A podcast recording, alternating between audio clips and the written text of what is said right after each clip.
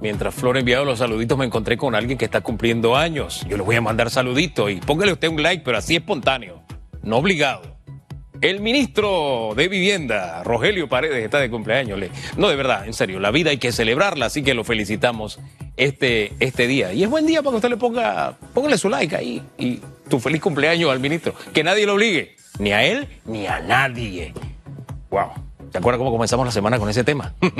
la próxima la comenzamos con otro. Vamos a la consulta en redes que tiene que ver con ello. Ahí está. El lunes se reactivan algunas actividades comerciales y se extiende el horario de movilidad. ¿Cree que el sistema de transporte está preparado para brindar un servicio sin aglomeración como lo exige la pandemia? Use el hashtag radiografía. Mire, y a continuación queremos hablar de un asunto que, que de verdad a mí me apretó el pecho, me apretó el corazón, se me puso chiquitito cuando, cuando recibimos estos reportes de lo que estaba pasando en la Fundación Chilibre Panamá con algunos jóvenes, con menores de edad, que dormían fuera del albergue y que eran utilizados, bueno, y que ya había quejas en CENIAF y que no hubiera pasado nada, en fin, esto de verdad es un escándalo que tal vez por estar en medio de la pandemia no le hemos dado la importancia que requiere. Queremos profundizar en este tema porque ¿cómo es posible que en pleno siglo XXI hayamos estado viviendo, estemos viviendo en Panamá situaciones como estas? ¿Qué ha pasado? ¿En qué nos hemos descuidado? Bueno, nos acompaña Jenny Barb. Jenny Barb, ella es eh, presidenta de la Fundación Unidos por la Niñez. Ella además es psicóloga y terapeuta familiar. Jenny, buen día. Buenos días, ¿cómo están todos? Bueno, muy bien, muy bien. Y pensando en esta noticia, cada vez que revuelvo la mirada y miro hacia ese tema, se me encoge el corazón, Jenny.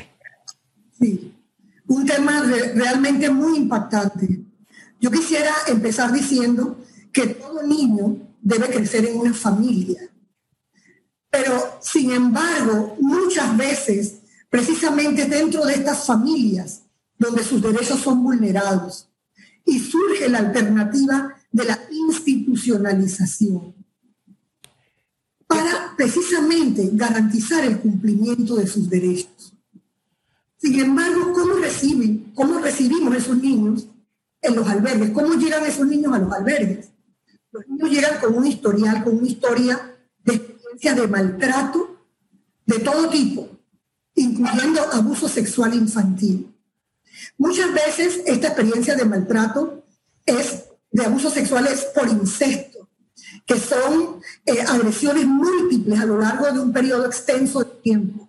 Y el niño llega con un trauma complejo que abarca todas las esferas de su funcionamiento y su personalidad.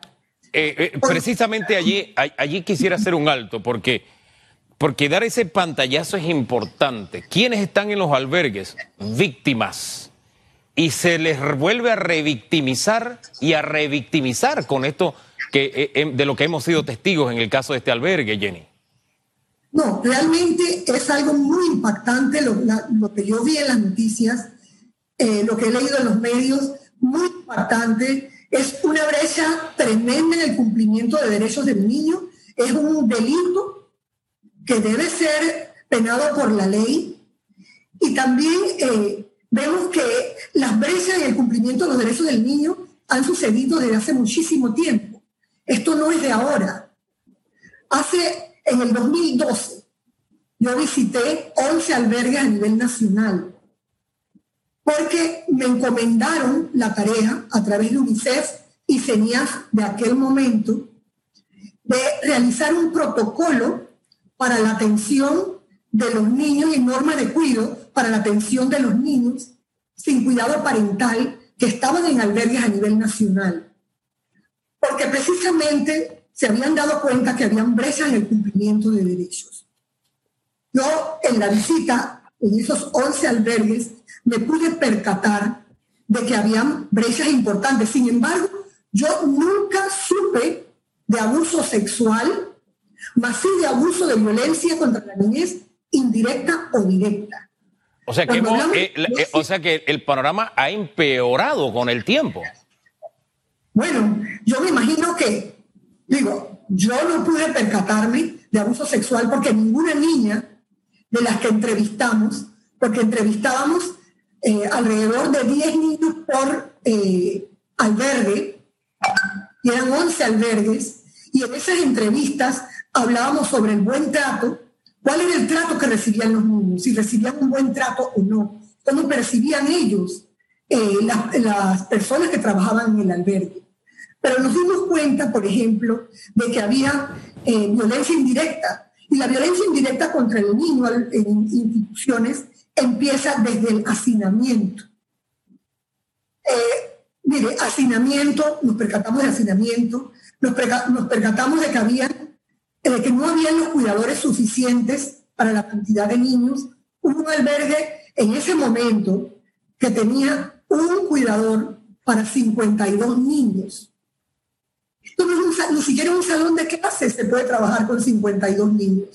Ahora, a mí, a mí lo que me, me impacta, además de principalmente lo que pasó con los niños, pero lo que me sorprende es las denuncias o las, las quejas se presentan a inicios de 2019 y no es sino hasta este año que de alguna forma se le presta algo de atención.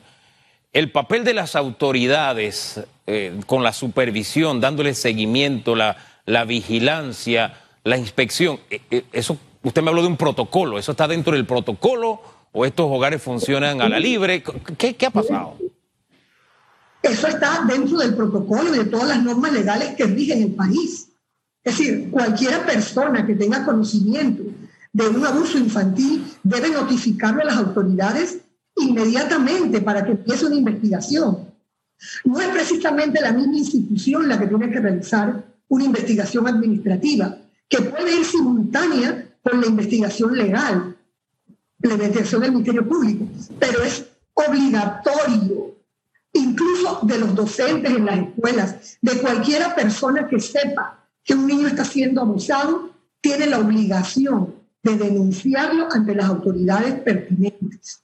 Ahora, también este es un, una especie de submundo, por así decirlo, este es un universo paralelo, por decirlo de alguna forma de la forma en que las niñas narraban, la manera en que los vestían, en que pernoctaban, en que las llevaban a fiestas para ser miradas, etcétera. Eh, ¿Qué puede hacer un, o cómo puede hacer un joven para denunciar eso que está pasando allá adentro? Miren, ya las niñas, esas niñas, esas adolescentes que estaban siendo explotadas, porque de alguna manera estaban siendo explotadas, estaban, ya venían con una sexualización por su historia de maltrato y de abuso sexual. Entonces es una doble victimización. Tras que ya, por ejemplo, todo niño que entra a un albergue percibe el albergue como un abandono y como una, una intromisión a su mundo emocional. Ningún niño le gusta estar en un albergue. De por sí el albergue interrumpe el desarrollo del niño. Lo que queremos es que cada niño tenga una familia. Sin embargo, hay muy pocas familias acogentes. El programa de familias acogentes no se ha fortalecido. Tiene que fortalecerse el programa de familias acogentes para que ningún niño tenga que pasar en albergues y también revisarse la normativa del decreto ejecutivo de la ley número 26, que es laxo, que regula cómo se eh, cómo deben empezar a funcionar los albergues. Esos albergues deben tener mucho más requisitos para su funcionamiento. No estamos hablando de que van a recibir objetos, van a recibir personas, personas que ya vienen con una victimización y que es deber del Estado protegerlos y procurar que se cumplan sus derechos a toda costa. Ah, volvamos a ese punto. ¿El Estado está cumpliendo con su papel Usted nos habló de protocolos año 2012. ¿Se han preocupado en actualizar estos protocolos, en los que hay ponerlos en práctica y, demás? Mire, en el 2012 yo capacité a todo el personal de ese, de momento y capacité a algunos directores de albergues y algún personal de algunos albergues, personal de algunos albergues. Sin embargo, pasó ese gobierno y ese esfuerzo que se hizo, que a mí personalmente el protocolo con el apoyo de UNICEF, me tomó ocho meses en esa consultoría con UNICEF. Pero cuando pasó el gobierno, se engavetó. Y el gobierno del, del expresidente Varela nunca utilizó el protocolo y el protocolo quedó en el olvido. Cuando el protocolo es una, eh, especifica normas para garantizar que los derechos del niño sean cumplidos en su permanencia transitoria en el albergue. Eso nunca se trabajó ni se cumplió durante el periodo del presidente Varela. ¿Qué, establecen, ¿Qué establecen esos protocolos que debe ser rescatado en este momento, principalmente después de este escándalo de que hemos sido testigos? Mire, el protocolo, el objetivo principal del protocolo es estandarizar las normas de cuidado de los niños, niñas y adolescentes sin cuidado parental acogidos en albergues de la República de Panamá para garantizar el cumplimiento de los derechos. ¿Qué incluyen? Incluyen todo el detalle de cómo tiene que ser cuidado un niño. Introducen la figura, por ejemplo, el niño llega con inadaptado, ¿verdad? Llega sin saber dónde está muchas veces, llega sin querer estar allí, llega confundido, llega triste, eh, llega apesadumbrado por todas las vivencias de maltrato que ha vivido en su casa. Entonces entra, introduce la figura del padrino o madrina de acogida. Entonces ese padrino o madrina lo que hace es un personal del albergue que acompaña al niño en su periodo de adaptación durante su estadía en el albergue. Lo acompaña a sus citas médicas, lo acompaña a las evaluaciones, lo visita en las primeras dos semanas todos los días, después de las primeras dos semanas de adaptación, lo visita cada 15 días y así sucesivamente. Pero debe haber una de esas figuras en cada albergue que debe ser un personal de salud mental o debe ser un trabajador social. ¿Esa figura existe o no existe? No existe, no existe no existe. También algo que introduce el protocolo que es muy importante es el, carnet de protección de derechos. Este es un carnet que tiene obligatoriamente que tener todo personal que trabaja en un albergue. Ese carnet se, se, se puede obtener a través de la educación y de capacitaciones en materia de diferentes temas que abarcan que abarcan todo lo que, lo que significa la protección de un niño, niña o adolescente. Llámese eh, prevención de violencia, detección de diferentes tipos de, agresión, de violencia, detección de abuso sexual, eh, cómo hablarle al niño, cómo ayudarlo en su adaptación dentro del albergue, eh, todo el tipo de capacitaciones, diferentes capacitaciones para formar el personal del albergue. No podemos tener personal en el albergue que ni siquiera sabemos de dónde viene, de dónde viene, cuál es su bagaje. Puede tener un título, pero puede tener una experiencia que puede tener problemas de personalidad, puede tener problemas que va a desatarlo eh, dentro de su trabajo con los niños. Además, la escasez de, de personal dentro de los albergues provoca una sobrecarga el poco personal que existe. Y esto repercute en la calidad de trato que se le da al niño. si, si, no hay una, si no hay una, si no hay protocolos, si no hay una sistematización, ¿qué está saliendo al final de estos hogares? ¿Qué, qué ciudadanos después podemos, ponemos, eh, eh, eh, salen de, de, estos lugares, doctora? Hugo, salen niños revictimizados. Salen niños revictimizados. Porque otra cosa que pide el protocolo es que todos los niños tengan asistencia psicológica y que todos los niños tengan psicoterapia. Porque ya llegan ahí con un trauma y además en la misma institución representa un trauma por mejor llevada que sea. ¿Y no están teniendo ese apoyo? No, yo estoy segura que no.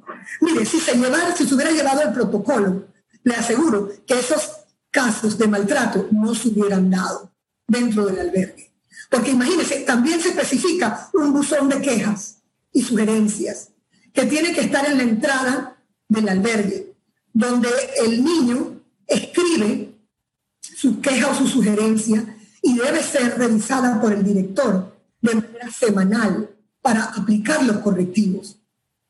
Ahora, Oiga, esto Disculpe que la interrumpa ahí, pero la lógica me dice que tiene que haber un espacio en que el niño pueda hacer una denuncia o una queja que no vaya a manos del director, porque aquí lo que vimos es que lo que pasaba era con la bendición, el visto bueno, eh, la organización de la, de la directora. Entonces uno, no sé, se necesita un espacio adicional que no sea el mismo hogar, porque ¿cómo le va a presentar el niño la queja a quien lo está victimizando?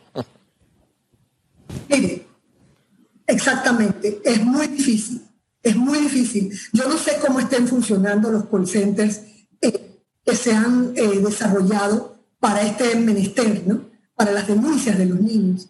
Ojalá esto sea ampliamente divulgado entre los niños del albergue, pero yo creo que los niños del albergue no tienen acceso ni siquiera a una llamada telefónica.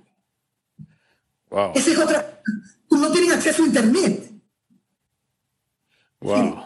Yo quiero saber realmente cómo está. Mire, en ese momento que yo fui a los albergues, habían colchones en el piso sin forro, con el foam afuera, ¿verdad? Y los niños, tres niños acostados en el mismo colchón habían eh, problemas en, la alimentación, no había ningún tipo de dirección en materia de nutrición.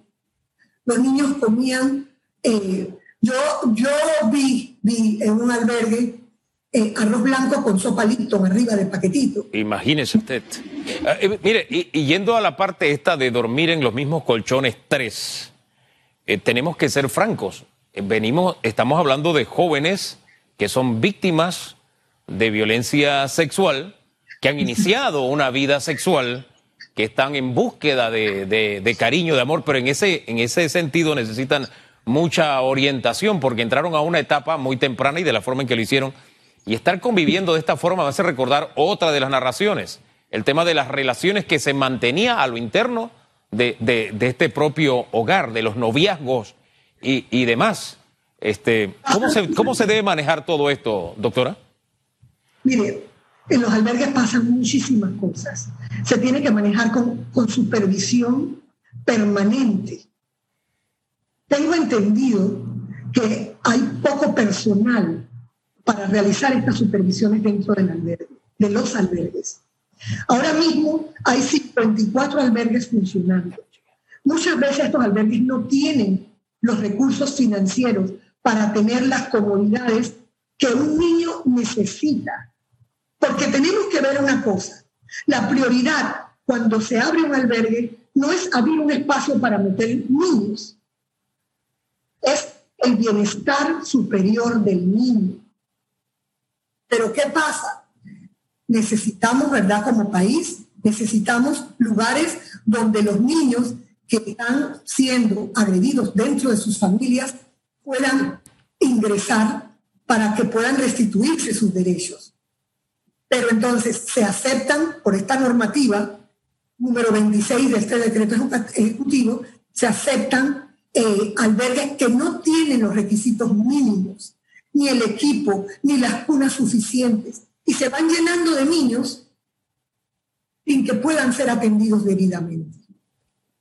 Eh, doctora, este, de, de esa película de terror que se pasó en este albergue, ¿qué fue lo que más le impactó? ¿Qué es lo que usted lleva ahí en memoria de, todo esto que, que, se denunció?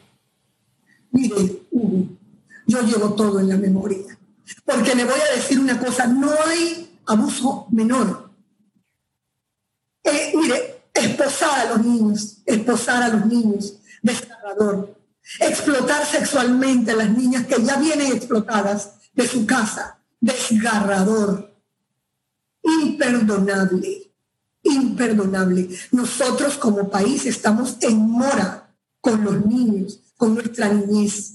Estamos en mora histórica, porque esto no es de ahora, esto no es de ahora. Gracias a Dios esto se ha visibilizado de alguna manera y eso va a llevar a que se apliquen correctivos forzosamente que se den mayor presupuesto, que se empleen mayor tipo de personal para que maneje los albergues, que se fortalezca eh, las familias de acogida, el programa de familias de acogida, para que más familias capacitadas y fortalecidas puedan recibir a estos niños dentro de su casa y ofrecerle ese afecto y esa protección, esa seguridad que les faltó en sus familias de origen. Doctora, de verdad que un cuadro, un cuadro horrendo, espantoso, una película de terror, eh, decir que impactó más de todo eh, es un poco difícil de contestar. Yo le agradezco toda la orientación cada este día y también la, la denuncia, el tema de los protocolos que no se están cumpliendo y demás, porque esa es una puerta de invitación a que se sigan repitiendo situaciones como estas, ¿no le parece? Por supuesto que sí. Sí, yo quiero aprovechar de hacer un llamado al Estado, al Estado, para que ponga su mirada en la inversión social. No necesitamos edificios más altos, necesitamos familias más sanas, necesitamos niños más felices. Ahora, para que ellos puedan crecer, para formar familias sanas y que la sociedad pueda ir cambiando. Mientras no haya inversión social, todos estos tipos de, de violencia contra la niñez se van a seguir repitiendo. Esto es un llamado serio a las autoridades, a la Asamblea Legislativa, para que por favor pongan la mirada en nuestra niñez y adolescencia, que está viviendo situaciones muy difíciles, sobre todo ahora durante esta pandemia, que muchos están confinados con su profesor. Doctora, eh, quiero aprovechar que usted es psicóloga, terapeuta familiar, porque hemos vivido cinco meses difíciles, el tema de la cuarentena, el confinamiento y demás, y, los niños han vivido una presión, eh, leía hace unos días la forma en que les está afectando esta, eh, el, estar, el estar encerrado, lo que esto significa para, para un niño. ¿Qué orientación le dejaría ya como algo adicional y en otro tema, pero creo que es muy válido, qué orientación le deja usted a las familias? del manejo de las emociones y de la ansiedad de los niños que han estado encerrados en la casa, tienen la escuela, el parque, el lugar donde viven, el, todo está en, e, entre cuatro paredes, doctora. Bueno, algo muy importante es que cada padre de familia se ponga a pensar en cómo se sienten ellos confinados. ¿Cómo se siente esa mamá que no puede salir ni puede ver a su, resto de su familia extendida dentro de la casa? Ella siente ansiedad, ella siente preocupación, siente angustia, siente incertidumbre de qué va a pasar, aunado a los problemas de falta de trabajo, falta de eh, eh, alimentación muchas veces, tienen los ingresos suficientes. Ahora imagínense, si ustedes ya adultos tienen algunos mecanismos ya probados para manejar estas situaciones, cómo se sienten los niños. ¿Cómo se sienten los niños cada vez que ven las noticias y ven 21 eh, personas han fallecido hoy? Ay, ¿será que mi mamá se va a morir también? Ay, mamá, no salgas. Sí, la angustia de ellos es todavía mayor. Entonces, esa angustia que ellos sienten, esa incertidumbre, esa ansiedad, se traduce en problemas de comportamiento, en que los niños empiecen a estar bravos, a llorar, a estar agresivos. Tienen que tener paciencia también con las clases virtuales, porque me han llegado algunos memes que si bien es cierto, muchas personas se ríen porque son graciosos. La realidad es que hay otra realidad, que muchos padres no tienen la paciencia y acaban insultando y pegándole a sus hijos porque no pueden, no entienden las clases virtuales o no eh, se motivan lo suficiente. vamos a ese punto, doctora. Estamos ya contra el tiempo, producción me va a colgar, pero yo creo que merece por lo menos un minuto más y que usted nos diga eh, qué, si usted está diciendo que el padre debe tener paciencia, pero desgráneme eso de paciencia un poquito más, porque de alguna forma para el niño, si para el adulto es difícil verbalizar las emociones, descifrarlas, mucho más lo es para un niño. ¿Qué hacer para, para entender lo que le está pasando al niño e igualmente tenderle la mano para que no sea esa ollita de presión y se convierta en lo que usted está diciendo, que se, de pronto esté llorando, de pronto esté de mal humor, de pronto se ponga grosero, de pronto... ¿Qué, consejos prácticos le puede dar usted a un padre? Debe dedicarle, más tiempo a su hijo, más tiempo, dosificar las noticias que su hijo ve. No, que no le ponga las noticias al niño y él quiere ver las noticias que las vea en otro lugar, pero que el niño esté en otro ambiente. Esas noticias él no las puede entender, no las puede integrar, si no podemos los adultos menos los niños. Dedicarle tiempo, a la hora de dormir que le lea un cuento agradable, verse con sus hijos, que juegue, que juegue con sus hijos, que le demuestre su afecto, que no pase un día sin decirle te quiero, que crece con sus hijos, que tenga ese tipo de contacto que fortalezca la relación padre-hijo, que se olvide de sacar la correa, por favor. El castigo corporal tiene que ser abolido a todas costas en el país y en el mundo y que lo transforme en demostraciones de afecto para sus hijos. Doctora, dejemos las cosas hasta ahí. Muchísimas gracias. Eh, bueno, yo tengo que corregir el ver las noticias. Los dos somos periodistas, vemos las noticias y de verdad bajarles el estrés con el tema de las noticias es importante. Gracias, que tenga buen día y gracias por todas esas orientaciones, doctora Jenny. Que tenga buen día. Gracias. Jenny Barb, ella es psicóloga, terapeuta familiar, también presidenta de la Fundación Unidos por la Niñez. Son las 8.33 minutos, súper pasados, pero vamos a redes, directora, usted me dice. Redes sociales.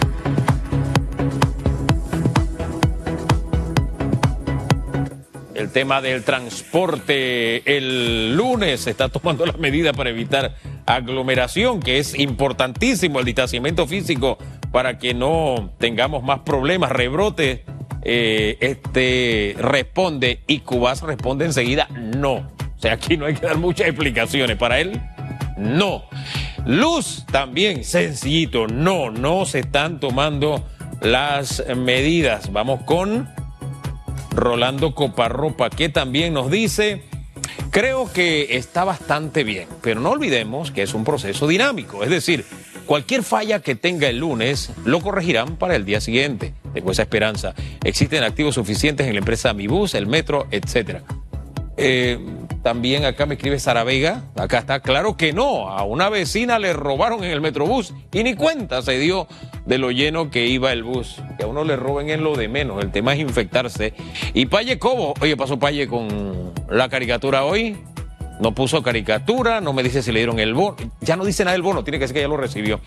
Dice, el evitar aglomeraciones es casi imposible que se dé. No dejar el gel alcoholado o la botellita de alcohol, usarla ah, antes y después de subir el bus. No tocarse la cara durante el viaje. No bajar la guardia. Ahora la pelea es cuerpo a cuerpo contra el COVID-19. Me gusta esa figura, sí. Es prácticamente una pelea cuerpo a cuerpo que se inicia el día lunes, pero Debemos ensayar salidas. Siempre hay alternativas, siempre. Tenemos que ser innovadores. Y en el tema del transporte, algo más se puede hacer. Siempre hay algo más que se puede hacer. Si voy a mi oficina o yo tengo carrito para ir a mi trabajo, hombre, puedo ayudar a que vaya uno o vayan dos en la silla de atrás. Ya, hay menos aglomeración. En fin, tenemos que encontrar mecanismos. Eh, tal vez no se le puede dar 2.500 dólares de subsidio como pedían los señores del, del transporte colegial, pero se puede llegar a un acuerdo para que puedan transportar eh, pasajeros con una base de, tarifa. Eh, insisto, los buses que tiene el Estado. Mire, aquí hubo una, un paro de transporte que fracasó, porque el Estado puso desde los buses de la policía, bueno, en ese momento puso hasta la chota a transportar gente. Claro que no se podrá ahora, pero claro que hay activos que se pueden poner a circular para evitar esas aglomeraciones y que el impacto negativo o sea, minimizar impactos negativos de esta reapertura. Pero en fin, lo dejamos hasta ahí, son las 8.36 minutos, pausa y tenemos oh, noticias optimistas luego de la pausa.